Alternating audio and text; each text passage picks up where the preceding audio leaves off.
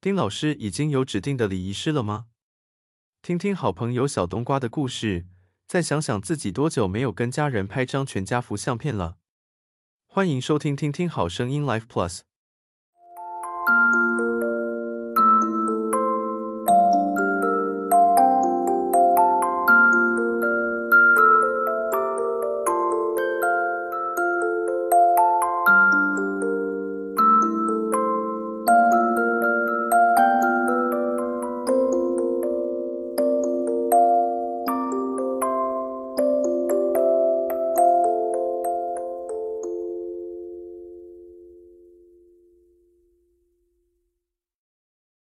那各位同学，你既然活出一个幸福人生，你心中有没有那个爱呢？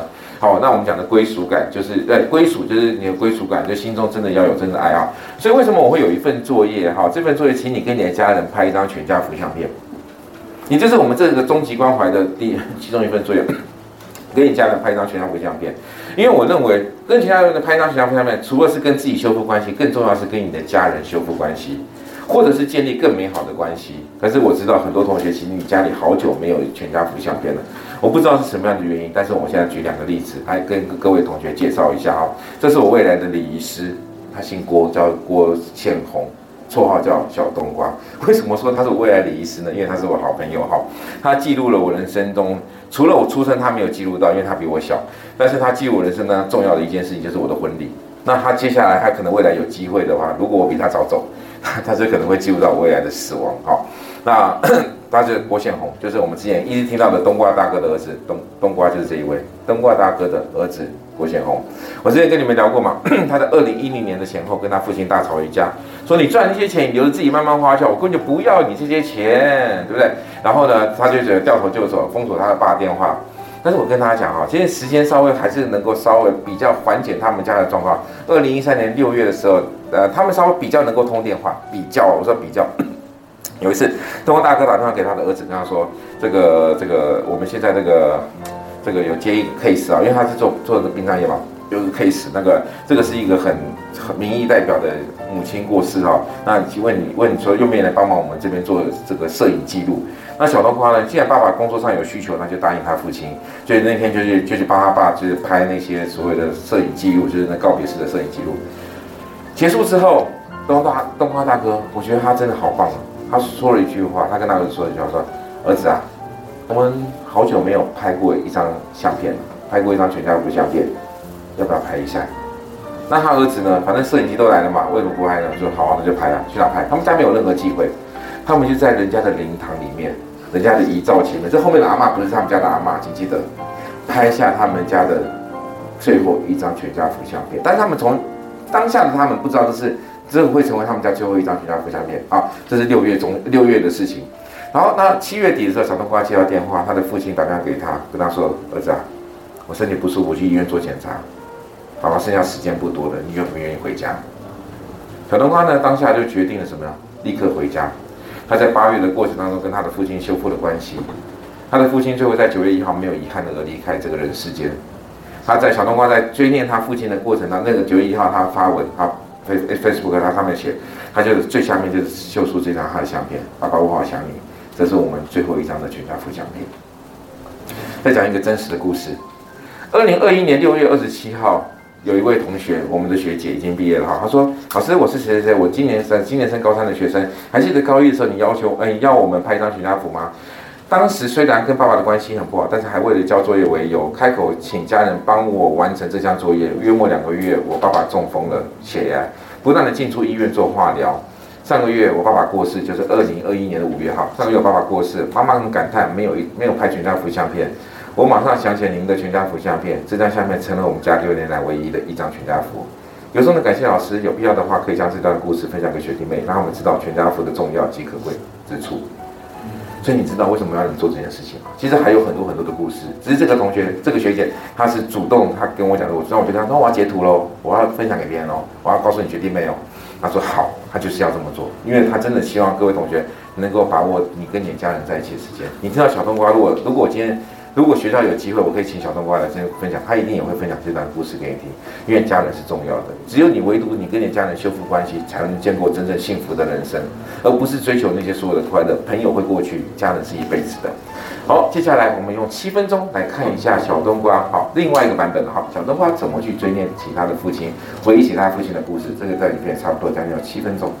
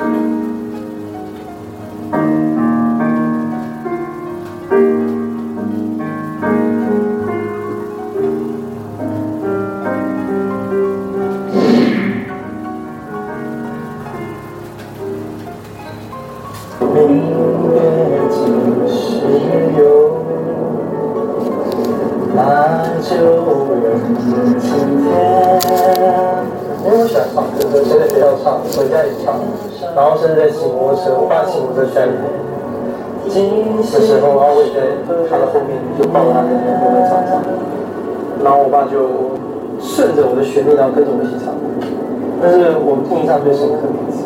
去了就算了，就出去了啦，反正时间会来啊。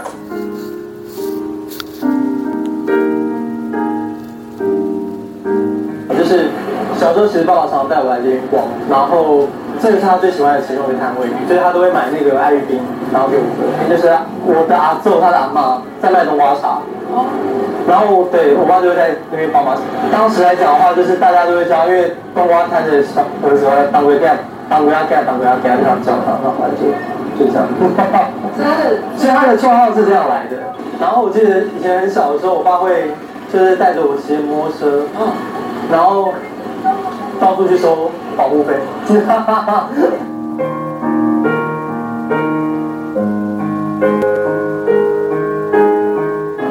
其实没有婚姻关系，所以精准的讲，其实我爸把我带在身边，但是他其实是没有在法律上是没有监护权，所以也因此我没有办法进入公立的幼稚园就读，对，因为他那时候忙着赚钱要工作，那他那时候的收入非常不稳定，要常做一些临时工、搬运工什么的，才有办法有收入。但是我爸很希望让我受到好的教育，所以他那时候再穷，他都要伸出钱来，然后让我来念这个私立幼稚园。跟我讲说，我这么努力的。想要摆脱那个环境，然后你不要因为爸爸的过去，你又这么辛苦，然后你又回到那个地方，我不希望你走那条路。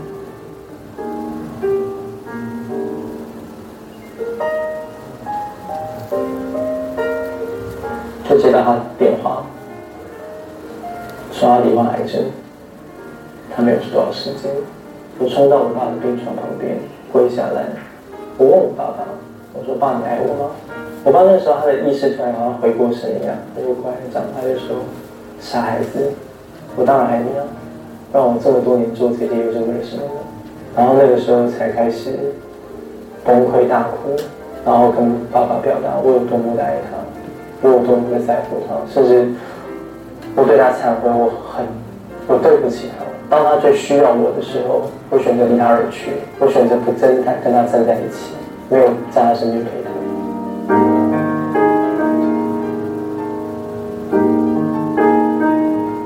凭良心讲，就是在我爸过生的几年，我爸到我梦里来，大部分都是干掉我居多，也很神奇，他都有对照。比如说，我出了一个告别式，然后当天的动线并没有没有安排的规划非常的好，就是很顺利的把它办完了，没有错。但是如果以我爸的标准来讲，那绝对是个及格的。对，然后果不其然，就是当天晚上就我爸就会入梦，在梦里面，然后到那个场景，然后就开始干掉，就是一些安排在一起。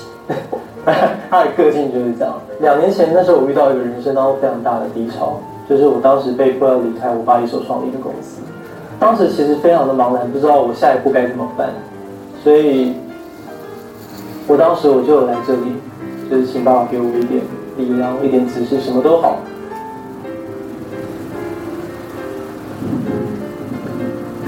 当天晚上就梦到一个梦，就是我爸在梦里面开始低头在整理一些东西，就是他突然就整个在站起来直挺挺的背对着我，然后转过来之后他看着我，他就跟我说：“他说你已经很棒了，加油。”这样，他不是那种会长篇大论的人，然后讲那些那种，你已经很棒了，加油，后面的还是只能靠你自己，你要加油。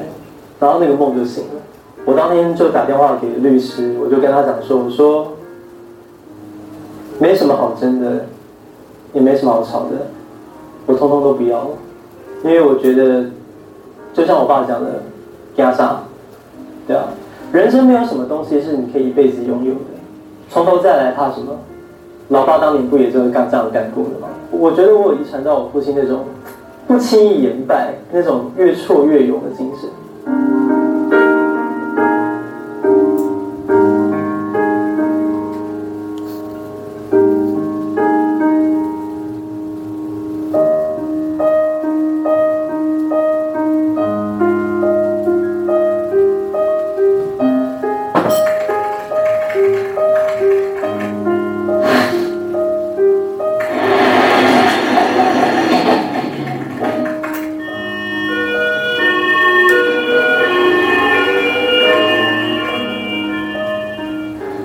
导致那一天就是父亲空难发生当天，就是公部门打电话过来，在电话里面他就很直接的提到，到目前为止没有人知道谁要去付那笔钱。简单讲就是你可能是要做赔钱的，甚至要没有钱的，你愿不愿意做？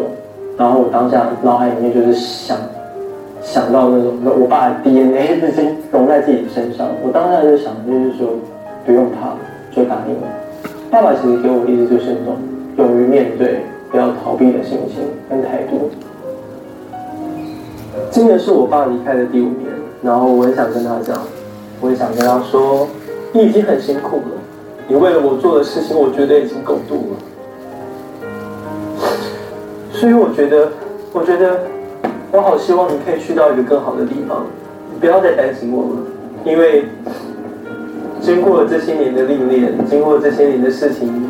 其实已经证明了，你的儿子已经长大了，就是你不用再伤心。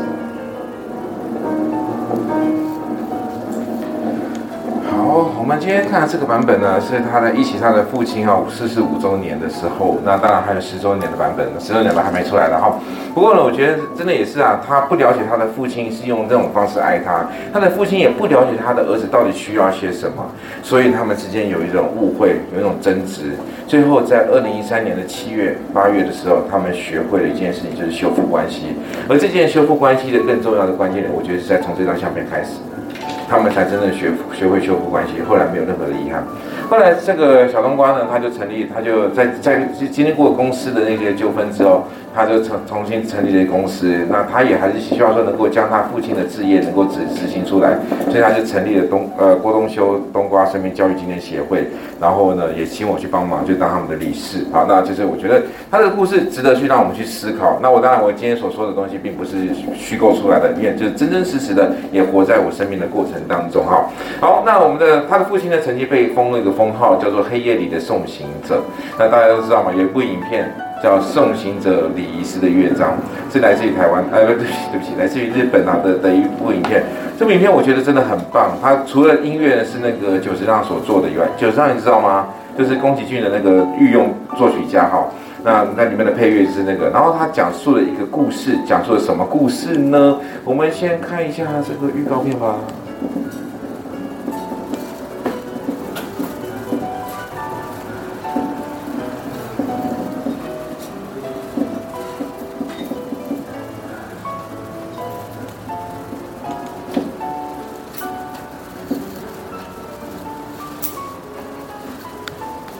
それではただいまより故人様の安らかな旅立ちを愿いまして纳棺の仪执り行わせていただきます。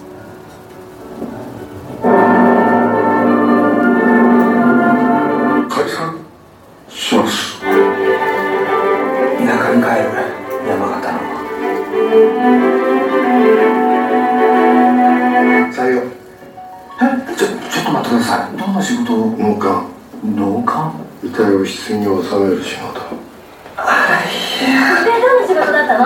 観光総裁の件结婚式场出るか。走って。あどうぜそのうち惯れるわよ。君の転职だ。いい加减なこと言わないでください。こんな仕事してるなんて。マシな仕事だつけや手が足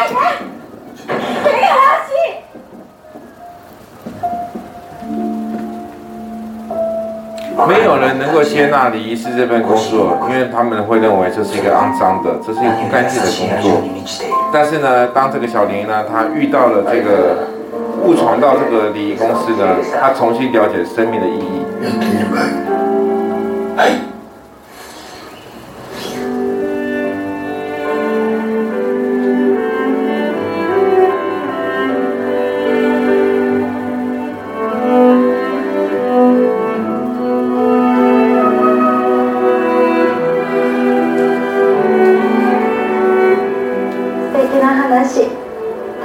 たの？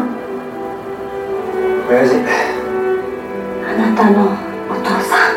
子供を舍てた亲ってみんなそうなんですか？だとしたら无责任すぎるよ！最后の姿を见てあげてよ。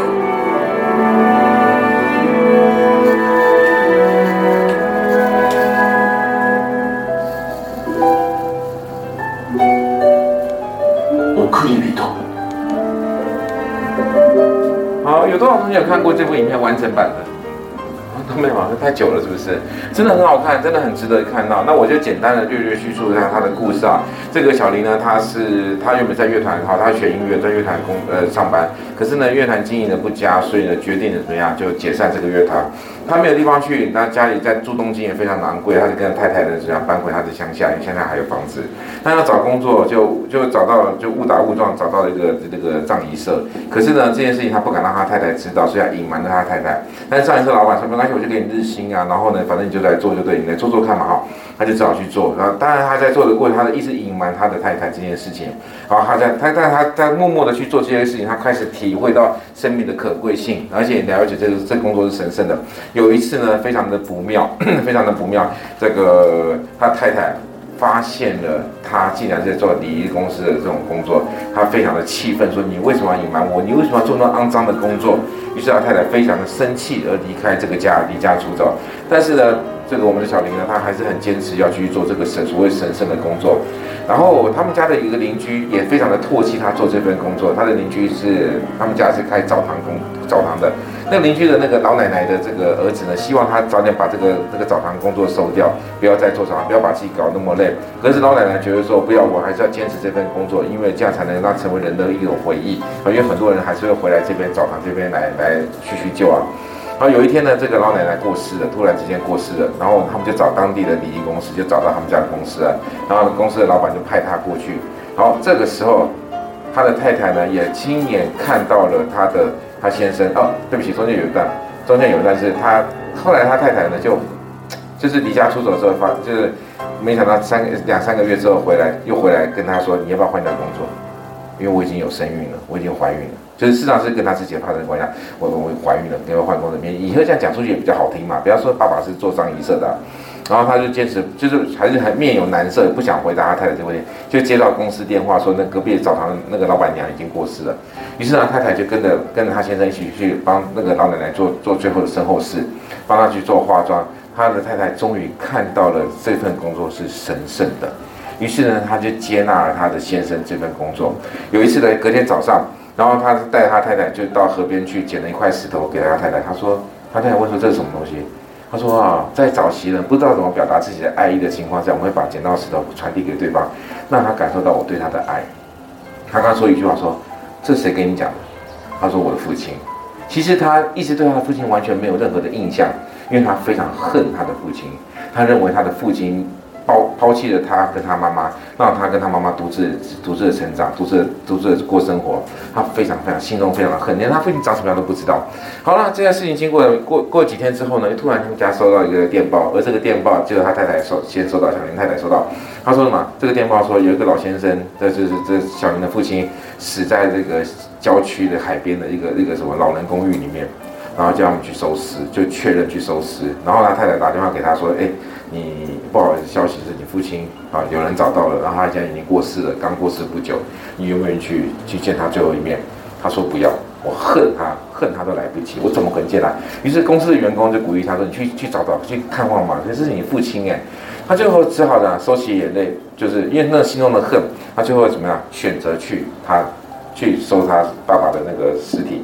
然后他老板就说：“来，三口棺材你自己选一个，让他带。”然后他就带带了一个过去。然后呢，没想到到了当当下呢，有别家的礼仪公司要来开始收他大爸爸带，但是非常的粗糙哈。那他就觉得你不要弄，不要弄，不要弄，我来弄就好了啊。那那小林太太就突然对他们说一句话说：“我的内呃，我我我的我的内子就是他，我的先生，我的先生是做礼仪师的，他是礼仪师。”所以呢，他今天在讲这句话的时候，我完全接纳我先生，我不嫌弃我先生的工作，因为他看到跟帮澡堂老奶奶处理后事嘛。好，当他在，他完全对这个老人家完全没有任何的印象，只知道就是好像似乎他一份工作。可是当他在帮他搬动手指，因为手指全身僵硬，帮他搬动的手指的过程当中，要在那搬动手指的时候，把他手指拨开，就发现有一颗石头掉下来。他就惊觉到这颗石头原来就是我当时给我父亲的，我父亲根本就没有离开我，我父亲只是在外地工作，他不敢回家而已。所以我父亲仍然是爱着我的。从那颗石头掉下来的时候，小林整个人就崩溃了。他也终于浮现出他父亲的所有的面貌，看得出来，原来躺在这边的就是我的爸爸。所以我在这部影片呢，我看最后看到也是一个就是修复关系。他虽然他来不及跟他在父亲在生前的时候跟他父亲修复关系，但是在他父亲死的时候，终于了解他父亲并没有离开他，他父亲呢是爱着他，紧紧握着那个他小林小时候所给他的那颗石头。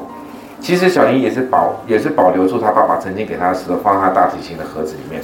所以在这部影片呢，我觉得除了在讲讨论这个这个手，现在看不清楚啊，就这个手啊掉了下来哈。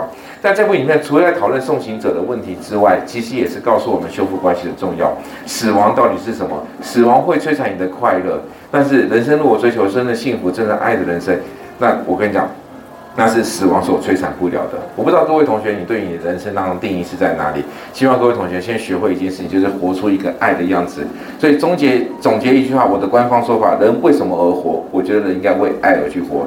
人生所有的阶段，不管阶段性目标、终极性目标，都应该建构在爱的当中，在爱的当下。好，好，那我抽一位同学帮我下课说心得。十七号。